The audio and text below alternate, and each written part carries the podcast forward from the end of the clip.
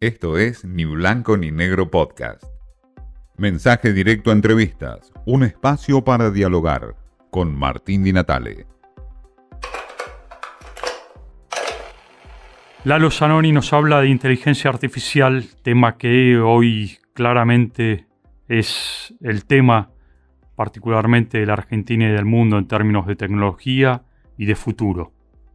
Lalo, ¿cómo está hoy la Argentina en términos de inteligencia artificial si lo tenemos que comparar, bueno, obviamente con países desarrollados, ni hablar, pero también con países de la región? ¿Estamos muy avanzados, poco? ¿Qué nos falta? depende, depende, es una buena pregunta porque siempre se, generaliza, depende en qué temas de, la inteligencia artificial nos referimos, porque la inteligencia artificial es muy amplia, eh, nosotros tenemos muy buen talento, muy buen desarrollo, digamos, eh, recursos humanos, personas que, que, que, trabajan para afuera, para empresas, acá para acá también, pero generalmente para afuera, eh, en, el, en, lo que es el desarrollo en, la, en la, fábrica, digamos, de, de, código para generar algoritmos y, y, y, vincular a, a, los algoritmos con, con la, parte creativa y, y, en ese sentido buena capacidad de trabajo, hay buenas carreras en las universidades, hay eh, de hecho eh, muchas empresas de tecnología, las más grandes, Mercado Libre, Globant y demás, exportan estos servicios al mundo desde acá con talentos eh, locales y hay varias eh, empresas que se dedican a enseñar eh, tipo para enseñar coding o para enseñar desarrollo de aplicaciones y esto hace que genere una cantidad de alumnos nueva que por ahí no siguen las carreras tradicionales de, lo que es sistemas o, análisis de la computación, etcétera. Sí. Sabemos que eh, el, último informe de la OIT dice que eh, inteligencia artificial va a sacar cerca de un 25% o va a eliminar un cerca de un 25% de los empleos a nivel mundial. Esa es la parte fea, mala que sabemos de inteligencia artificial. Eh, ¿Qué otra mm. parte, digamos, que hay que temerle o qué mm. otra parte hay que tenerle cuidado a inteligencia artificial? Bueno, no, sobre el punto, sobre el punto del trabajo es cierto, es, es, una, es una estimación, hay varias, casi todas andan parecidas a, la de la OIT, pero esto también tiene que ver con, con con que se generan nuevos trabajos también, no solamente se pierden. Es cierto que algunos van a, dejar de, existir, pero porque la razón de ser no tiene sentido, digamos, siempre se pone el, mismo ejemplo del ascensorista o de trabajos, no sé, mecanografía, trabajos ya perimidos que no tienen sentido hoy.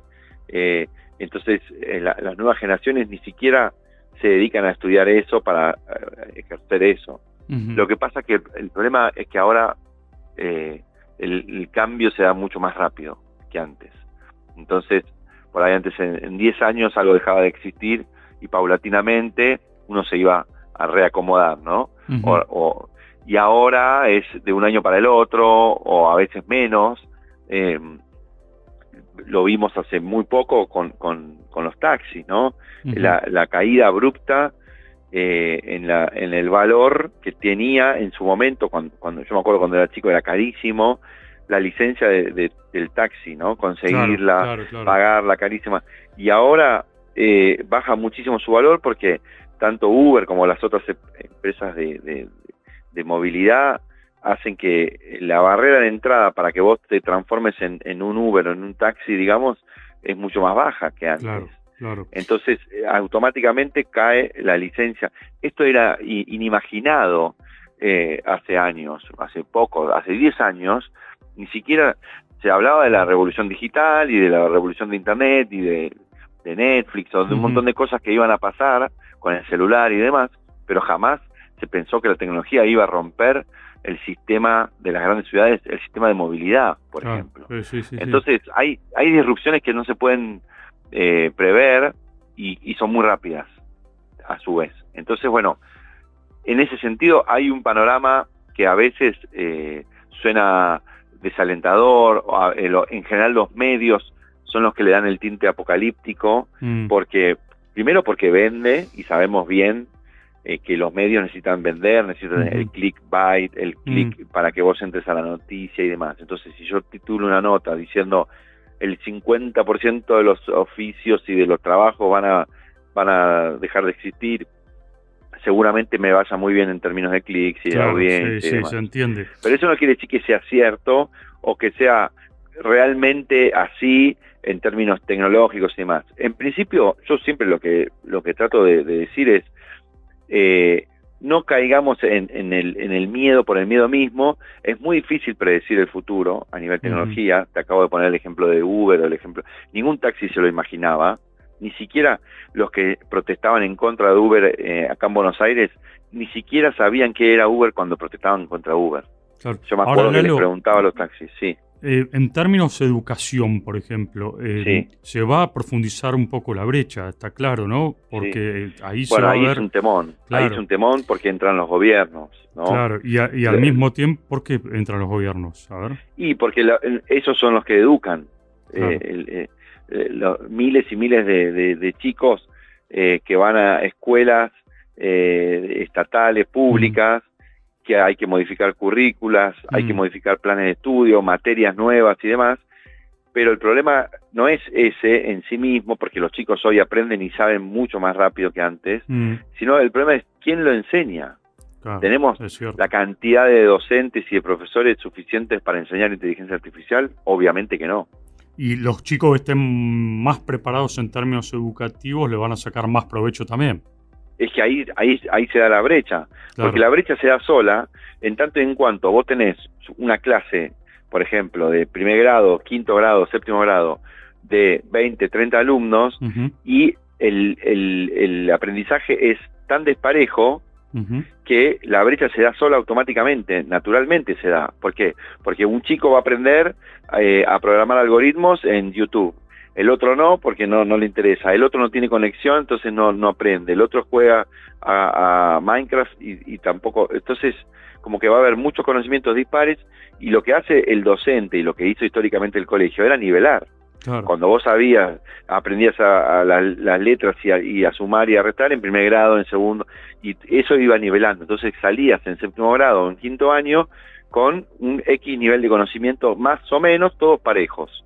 Pero si si dejas eh, abierta la posibilidad de que cada uno se eduque por sí mismo, en sus casas, por sus curiosidades o, por eh, eh, los diferentes tipos de acceso que hay a Internet, desde el celular, los chicos no tienen computadora, tienen celular, es decir, es muy complejo el panorama. Entonces, si el Estado no actúa rápido, acá va a haber un problema enorme porque la brecha se va a dar en la misma aula, ¿no? en, distintas clases sociales. Eh, em, Dalo, te hago la última pregunta. ¿Vos sos de la idea de que el Estado debería intervenir más en términos legislativos, en términos de controles? 100%. 100%, no solamente acá, sino que en todo el mundo están con este tema muy preocupados, Europa sobre todo, Estados Unidos, ni hablar, China. Eh, estamos hablando acá no solamente del futuro, sino del presente. Pero ¿por, qué debería haber un mayor control del Estado? No, por, por, el tema regulatorio. Ah. La inteligencia artificial tiene y debe ser regulada, como la industria farmacéutica, como la industria del petróleo, la energía, mm. lo que fuere. ¿Por qué? Porque es muy peligrosa si dejar librada al azar y dejar vacíos legales, porque dependés 100% de la voluntad de, de las empresas. Claro. Entonces, sí, obvio que Microsoft, Google y Facebook firman, o Apple o Amazon firman una carta de intención diciendo no vamos a usar esto en contra de la gente o en contra para hacer el mal, etcétera, etcétera. Pero depende de una carta de intención, no de una ley. A vos te tiene que proteger el Estado, no una empresa. Claro, Entonces, por eso hace dos semanas se, juntaron los, más capos de estas empresas, se juntaron con Biden en la Casa Blanca. O, sea, el mundo está, está encima de esto. Ahora, hay que ver qué rol va a ocupar Argentina en, esa discusión. Por supuesto que nosotros no, no podemos ocupar un rol de, importancia, pero bueno, ¿en, qué, ¿en qué temas vamos a poder apoyar o, vamos a poder sumar ¿no? En ese sentido. Seguramente tenga que ser a nivel bloque latinoamericano, bloque Mercosur. Se está hablando de una regulación ya nivel ONU, digamos, que sea para... Porque no tiene sentido que regulen un país y el otro no. Exacto. Eh, en Italia prohibió el chat CPT, pero no tiene sentido, digamos, que cada uno haga lo, suyo, porque hoy en el mundo globalizado, Microsoft, la nube, Amazon, Netflix, son empresas que son mundiales, no son de un país o de, una región o de una provincia. Vos tenés que legislar para todo el mundo más o menos parejo, porque la fake news, no importa si, de qué sitio o de qué país viene, digamos, ¿no? Una fake news del Papa o de, Ucrania o de lo que sea. ¿Se entiende?